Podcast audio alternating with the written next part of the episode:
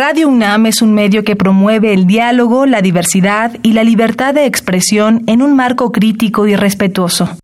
Los comentarios expresados a lo largo de su programación reflejan la opinión de quien los emite, mas no de la radiodifusora. ¿Qué podemos hacer hoy por el planeta?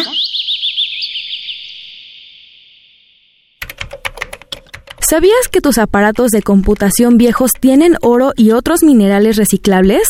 No se trata de que te hagas millonario con ellos, pero sí puedes ayudar al ambiente si llevas tus computadoras en desuso a centros de reciclaje.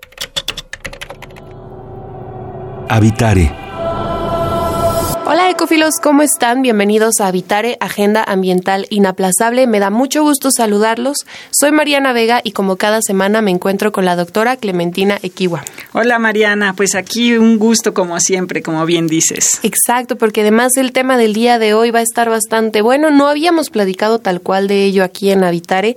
Hoy vamos a hablar acerca de especies vulnerables al cambio climático y para ello, ¿quién nos acompaña, Clemente? Nos acompaña Ángela Cuervo quien trabaja en Conavio y es bióloga de la Universidad Distrital de Bogotá, Colombia. Bienvenida a Vitare, doctora Ángela Cuervo. Hola, muchísimas gracias por invitarme.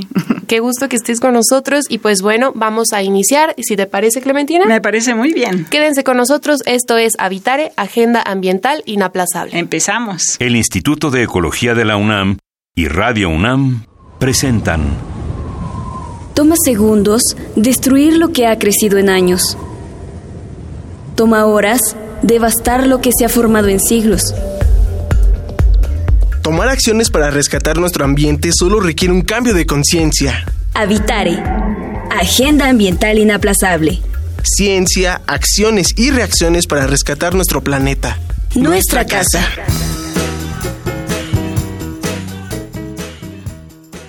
Bueno, como les comentábamos al inicio de este habitare, hoy vamos a platicar sobre aquellas especies que son, o más bien dicho, ponemos como vulnerables al cambio climático por X o Y circunstancia, Clemen. Pues sí, bueno, eh, siempre se habla y, es una pregunta que yo creo que los biólogos con frecuencia recibimos y es ¿cuántas especies hay? ¿no?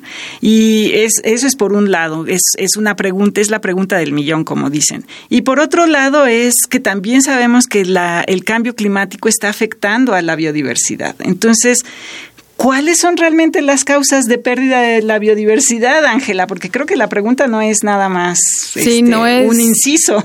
No es solamente el cambio climático, aunque ahorita ha ganado bastante protagonismo, no es solo el cambio climático.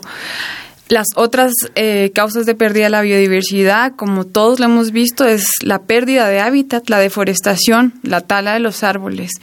Otra de las causas son el incremento de las especies invasoras, dado también a la pérdida de la cobertura natural.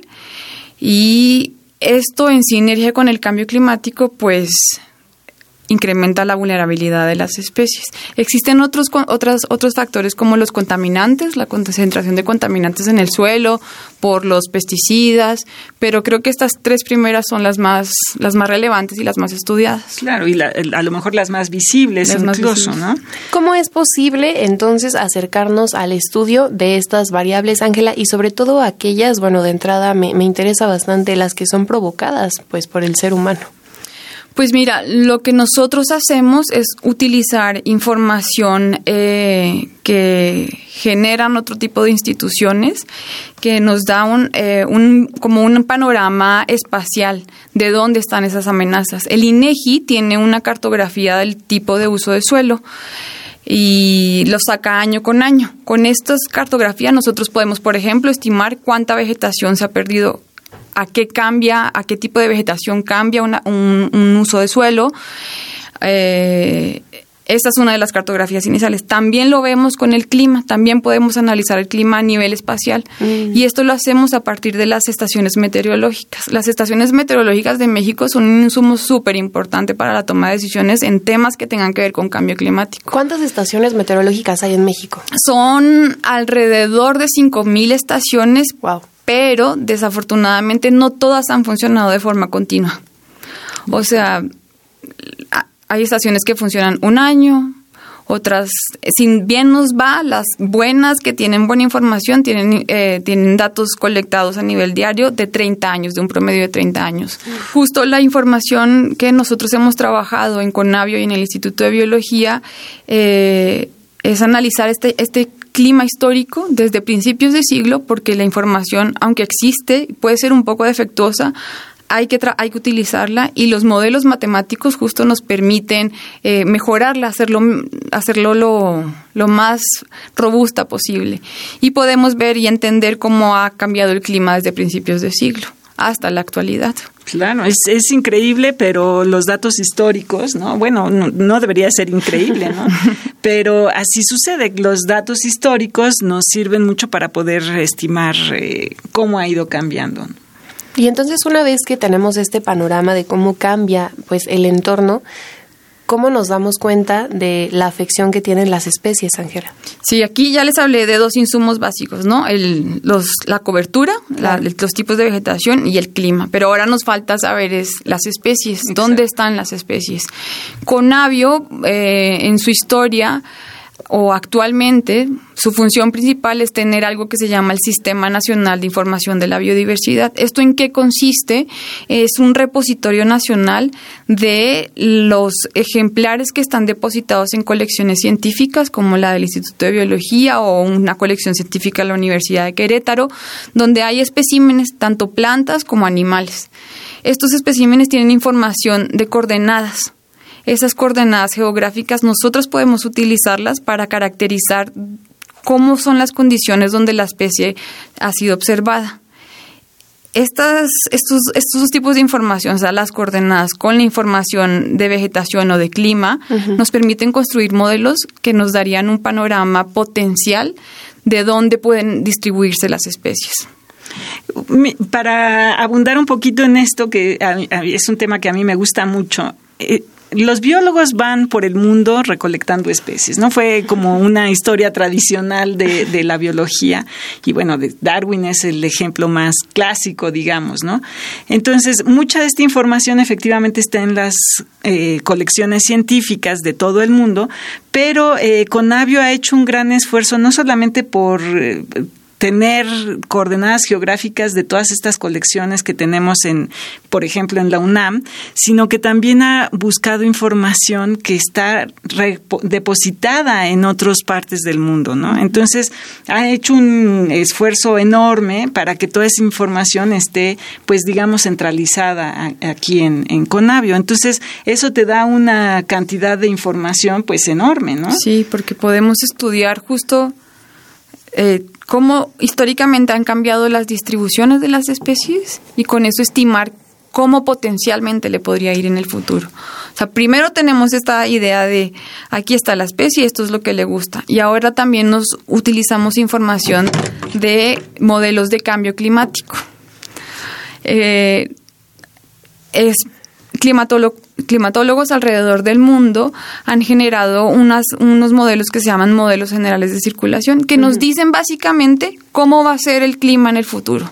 Entonces existen escenarios que nos dicen aquí va a llover más, en esta opción eh, se va a calentar mucho, eh, un poco menos. Nosotros utilizamos esta información para, para eh, compil, bueno, hacer un modelo que nos permita hacer un tipo como de, de proyección de cómo la distribución de la especie se va a ver afectada en términos de que puede aumentar su rango de, de su, su, su, tamaño de área de distribución o disminuirla. Y cuando la disminuyen, podemos entender o podemos por lo menos categorizar cuáles son las especies a las que más, más se van a ver afectadas por el cambio climático. Ahora, así como nos lo explicas, Ángela, parece una tarea pues de pasos que ya están muy determinados y de entrada sencillo, ¿no? Podemos claro. decir, claro, lo determinas, lo puedes observar. Y ya tenemos mucha información, ya está resuelto el asunto. Y, y, si está almacenada, me imagino que entonces la labor importantísima que hace Conavio también consiste en resguardar esta información claro. y sí ponerla a disposición.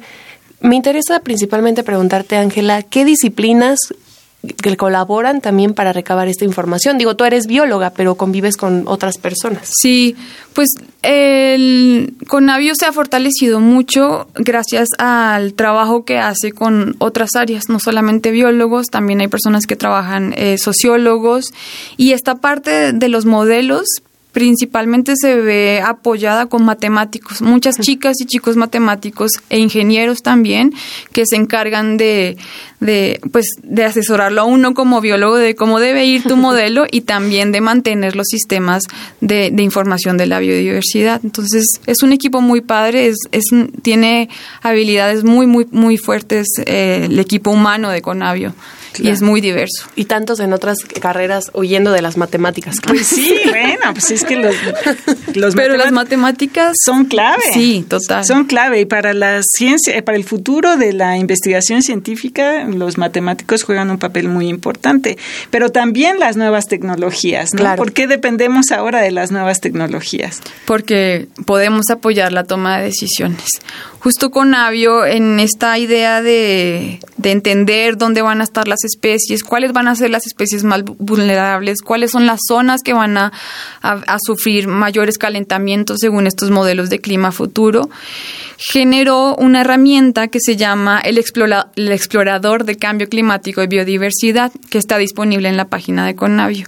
Y el objetivo de esta herramienta básicamente es decirle al manejador de un área natural protegida, o sea, estaba dirigida específicamente para los manejadores, pero lo puede usar cualquier ciudadano es que identifique eh, qué áreas de su de interés van a estar van a sufrir incrementos de temperatura, pérdidas de precipitación, cuáles tienen altos eh, eh, valores de impacto humano, o sea que tengan mucha infraestructura, carreteras, ciudades, agricultura y además tiene un componente de biodiversidad que te señala cuáles son los sitios prioritarios para conservar considerando prioritario como esos sitios que tienen alto número de especies endémicas que solamente se distribuyen dentro del país, como ranas, eh, diferentes tipos de vertebrados.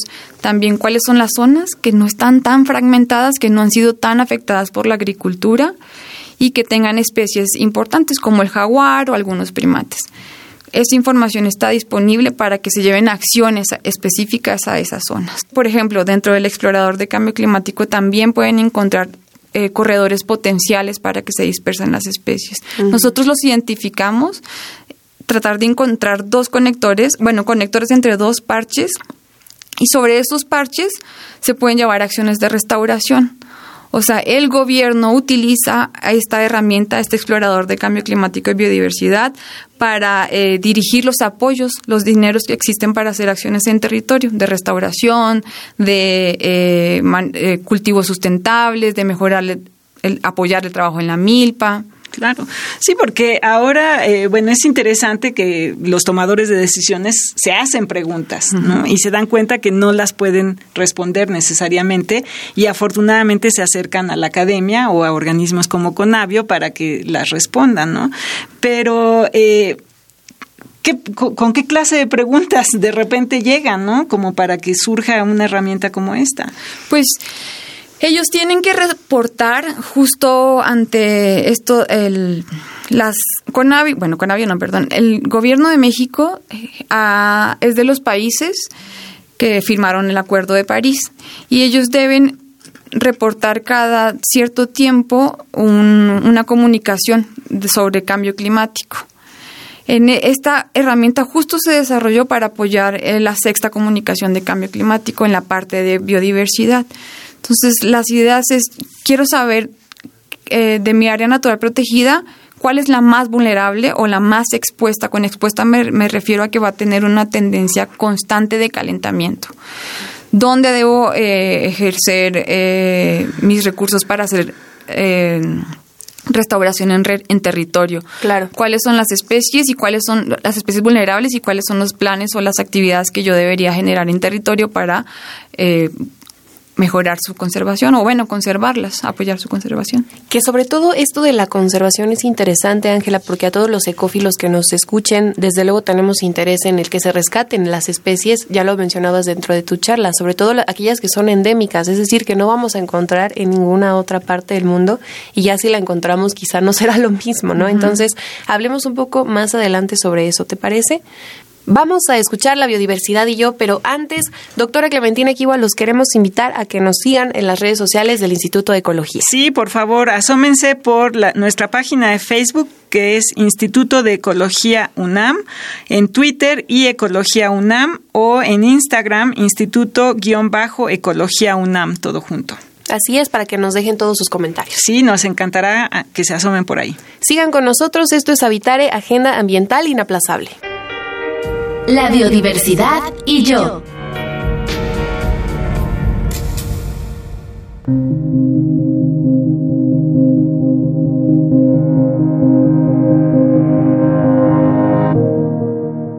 Los genes son los encargados de dar instrucciones a las células sobre cómo y qué moléculas hacer para que funcionen. Un gen está conformado por moléculas orgánicas llamadas nucleótidos, que son cuatro adenina, citosina, timina y guanina, cuyo orden van a determinar qué molécula o proteína se va a fabricar.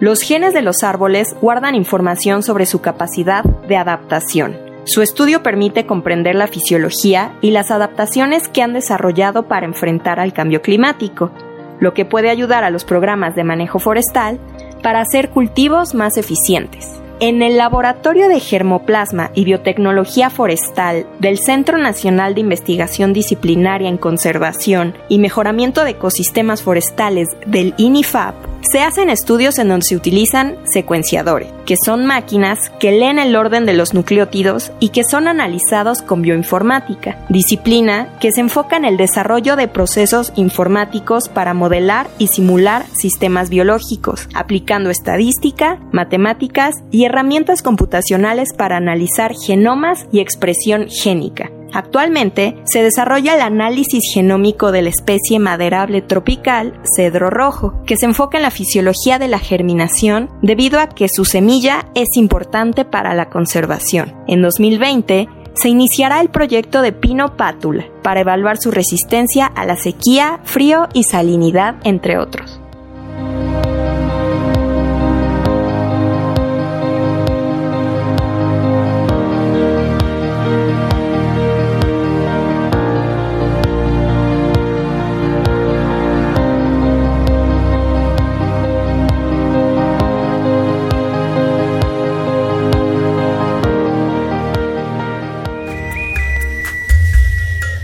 Escuchas Habitare, Agenda Ambiental Inaplazable. Estamos de regreso platicando el tema del día de hoy, que son las especies vulnerables al cambio climático, y para ello nos acompaña la doctora Ángela Cuervo. Y bueno, decíamos antes del corte, Clemen, que pues sin duda es necesario aprendernos qué especies están en riesgo, evitar que otras no entren a este riesgo, pero hay principal interés en algunas, ¿no te parece? Pues sí, es, y, y como decía al principio, el gran reto es que como no podemos saber exactamente cuántas especies hay, al menos nos podemos acercar a conocerlas por grupos ¿Qué se conoce por grupos, eh, a lo mejor de México? No sé eh, cómo lo quisieras abordar, Ángela. De México, eh, y también es un patrón general que viene de las evaluaciones globales, los grupos en términos de los vertebrados, o sea, de aves, mamíferos, reptiles y anfibios, Justo estos dos últimos grupos, los reptiles y los anfibios, son unos de los más amenazados. Y México es entre el top que nos gusta tener los 10 países más biodiversos o megadiversos. Claro. México es de los primeros en, en términos de, de, los anfibios y de los reptiles tiene altos endemismos en estos dos grupos y el problema con las especies endémicas, aunque son muy importantes como para la salud del ecosistema, es que no conocemos, como decía Clementina, mucho de su biología y hay veces ni siquiera sabemos dónde están, porque son especies que son muy difíciles de observar. Claro, y incluso hay poquitos especialistas en el tema, ¿no? Pero hablas de, no sé, aves, por ejemplo. Los, las aves, pues es el grupo más carismático y justo hay un programa que quiero comentarles más adelante de Ciencia Ciudadana. Las aves y los mamíferos sí... Eh, son grupos amenazados, pero también son de los que más se conocen y dentro de ellos tendríamos que ver pues los diferentes grupos que tenemos, ¿no? Grupos por, en aves, por ejemplo, eh, los halcones o los pericos. Entre estos dos grupos hay diferencias en cuáles son más vulnerables que otros. Claro. Otro grupo muy olvidado, porque hay muy poca información, son los insectos. En la información que está depositada en el Sistema Nacional de Información de Biodiversidad. Carecemos actualmente de información de ellos, de tan solo saber dónde están. Entonces, es, y es el grupo más grande en términos de número que se estima que es uno de los grupos más diversos, conocer Claro. Y, y, muy importante, porque ahí es donde están los polinizadores, ¿no? Entonces, no sé, por ejemplo, de abejas yo creo que se sabe poco, y, y, a lo mejor de polillas, por ejemplo, ¿no? de lo que este más se conoce son, perdóname, las, las mariposas, porque pues es un, o los coleópteros, pero ya otros grupos de insectos. Y recientemente salió una evaluación en la que dice que va a haber un colapso, una pérdida, se estima una pérdida de, de los insectos y justo es por el cambio de uso de suelo y por la sinergia con el cambio climático. Y la contaminación por la pesticidas, ¿no? Eh, en, ese sentido. Ahora, un grupo que es muy importante y, parece mentira que es tan frecuente que olvidamos es el de plantas. Ah, sí, claro. O sea, yo, yo trabajo, trabajé para mi doctorado con musgos y había muy poquitos especialistas de musgos y hepáticas, un grupo hermano. Eh, eh que realmente estaban muy olvidados, pero la comunidad botánica aquí en México es muy fuerte, hay muchísimos botánicos, pero no sé qué tanto conocimiento realmente haya sobre este estos grupos. En términos de, yo creo que es más o sea, las evaluaciones son más generales para las plantas en términos de ecosistemas. O sea, sabemos claramente que uno de los ecosistemas es el bosque, el bosque mesófilo, que nosotros los colombianos conocemos como el bosque de niebla, que por ejemplo si van a, la ciudad de Jalapa, la mm. ciudad de Jalapa está en un bosque mesófilo. Y es de esos, de ese tipo de vegetación que está eh, al límite de su distribución. Una de las formas de las especies para responder al cambio climático es dispersarse, migrar. Pero el bosque mesófilo, como está en la montaña, tiene, tiene ahorita muy poco espacio para que puedan migrar y responder a zonas, a climas mucho más frescos de los que están. Sería montaña arriba, digamos, y no puede subir más, más, allá arriba, más, más arriba del límite que tiene la montaña. Y son de los ecosistemas más amenazados. En este ecosistema, por ejemplo, en la región de Chiapas, es donde todavía hay un poquito de quetzal, una especie emblemática para nuestro país y para nuestra cultura como mexicanos. Sí, también muy vulnerable al cambio climático. Claro. Que desde luego ya habíamos platicado en un programa aquí en Habitare, no sé si lo recordarán, los invitamos a que escuchen también los podcasts que hay que pueden descargar, pero hablábamos de que justo hay interés general en preservar aquellas especies que nos parecen hermosas, que nos parecen bonitas.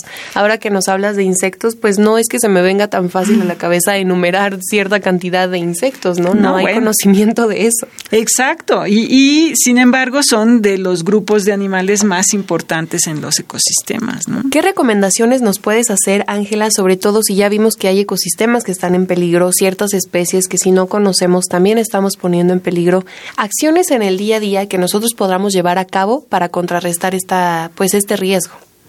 Pues creo que uno de los pilares de del buen biólogo y de corazón es respetar la vida en general. Eh, en ciudades, por ejemplo, un ejemplo de ciudades es mucha gente le teme a tener a la al tlacuache, es que le llaman. Sí, tlacuache. Porque lo ven como una rata fea. Que además hay bastantes en Ciudad Universitaria, ahí los vemos casi diario. Y además controlan plagas. Ellos mismos, la presencia de estos animales, o también aquí en la colonia del Valle hay, hay, hay murciélagos. O sea, al tener este tipo de animales dentro, como fauna urbana nos ayudan a controlar plagas, a plagas que pueden transmitir enfermedades como el dengue, por ejemplo. Claro, y que no vivimos en un entorno aislado, porque es un poquito esa sensación, ¿no? Como que allá lejos está la biodiversidad y aquí nosotros vivimos en la ciudad seguros, ¿no? Entre comillas, de esos animales horribles, este que traen enfermedades peligrosos, ¿no? Y a veces en realidad lo que sucede es que tiene que ser ¿no? Que es al revés, ¿no? Y eh, cuéntanos entonces un poquito, ya tenemos estas herramientas, ya nos dijiste que podrían eh, serle útiles a lo mejor a algunos tomadores de decisiones. ¿A quién más le puede servir esta, esta herramienta? Em, hasta los mismos biólogos a los biólogos y como les decía a los estudiantes de preparatoria, porque también algo muy bonito de estas herramientas es que procesan toda la información y te sacan gráficas muy padres donde puedes eh, pues describir ciertos patrones de cómo se va a comportar el clima, de eh, cuánta área está de una área que tanto está fragmentada. Entonces puede, le puede servir tanto a estudiantes de prepa como a aquellos que están empezando en su carrera de biología. Claro, bueno, yo incluso estoy pensando en maestros de matemáticas de secundaria que están enseñándole a sus alumnos a hacer gráficas. Ahí tienen datos de, los que pueden descargar, eh, descargar para poder hacer algo con ellos, ¿no? Y aprender a, con algo muy tangible de lo que está sucediendo en nuestro entorno a simple y sencillamente aprender a hacer una gráfica gráfica. De, entonces, recuérdanos, por favor, Ángela, porque se nos está terminando ya el tiempo de este programa, en dónde podemos consultar esta información, es decir, las herramientas que tenemos disponibles. la herramienta que les comenté hoy se llama, es el explorador de cambio climático y biodiversidad y está disponible en la página de biodiversidad.gov.mx por sus redes sociales, con mucho gusto compartimos eh, la liga a la página para que la consulten. Desde luego. Pues está padrísimo. Claro que sí, ahí está esa invitación. Y pues bueno, muchísimas gracias por habernos acompañado, doctora Ángela Cuervo, con este tema de especies vulnerables al cambio climático y sobre todo por el trabajo que realizas y con todo el equipo que hay en Conavio y el Instituto de Biología. Gracias. Pues muchas gracias y nosotros queremos hacerles una invitación ecófilos a que se comuniquen con nosotros a través de nuestro correo de voz, Clemen. Sí, déjenos su opinión por ahí, por favor, nos encantará escucharlos en el 55 56 23 32 81. Así es, se pueden comunicar, como bien lo dice Clemen, al 55 56 23 32 81 y a través de nuestras redes sociales. En Facebook, Instituto de Ecología UNAM y en Twitter y Ecología UNAM y por supuesto en Instagram también estamos ahí en Instituto-Ecología UNAM. Perfecto, pues les invitamos como siempre a conocer su opinión, a que nos lance sus preguntas y a estar en contacto. Nosotros queremos agradecer al Instituto de Ecología de la UNAM y a Radio UNAM. En los controles técnicos estuvo Josué Ríos, en la asistencia Carmen Sumaya. Información de Aranza Torres e Italia Tamés con la producción de Paco Ángeles y en las voces los acompañamos Clementina Equigua y Mariana Vega. Los esperamos en el próximo Habitare Agenda Ambiental Inaplazable. Hasta la próxima. ¿Qué podemos hacer hoy por el planeta?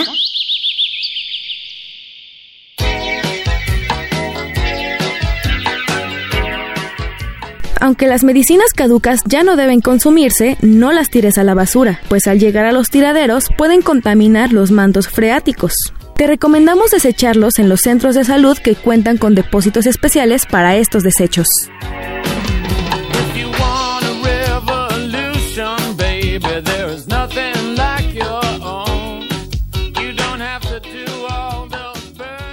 Visita ecología.unam.mx para obtener más información sobre el tema de hoy. Y si quieres escuchar todas nuestras emisiones, entra a radiopodcast.unam.mx.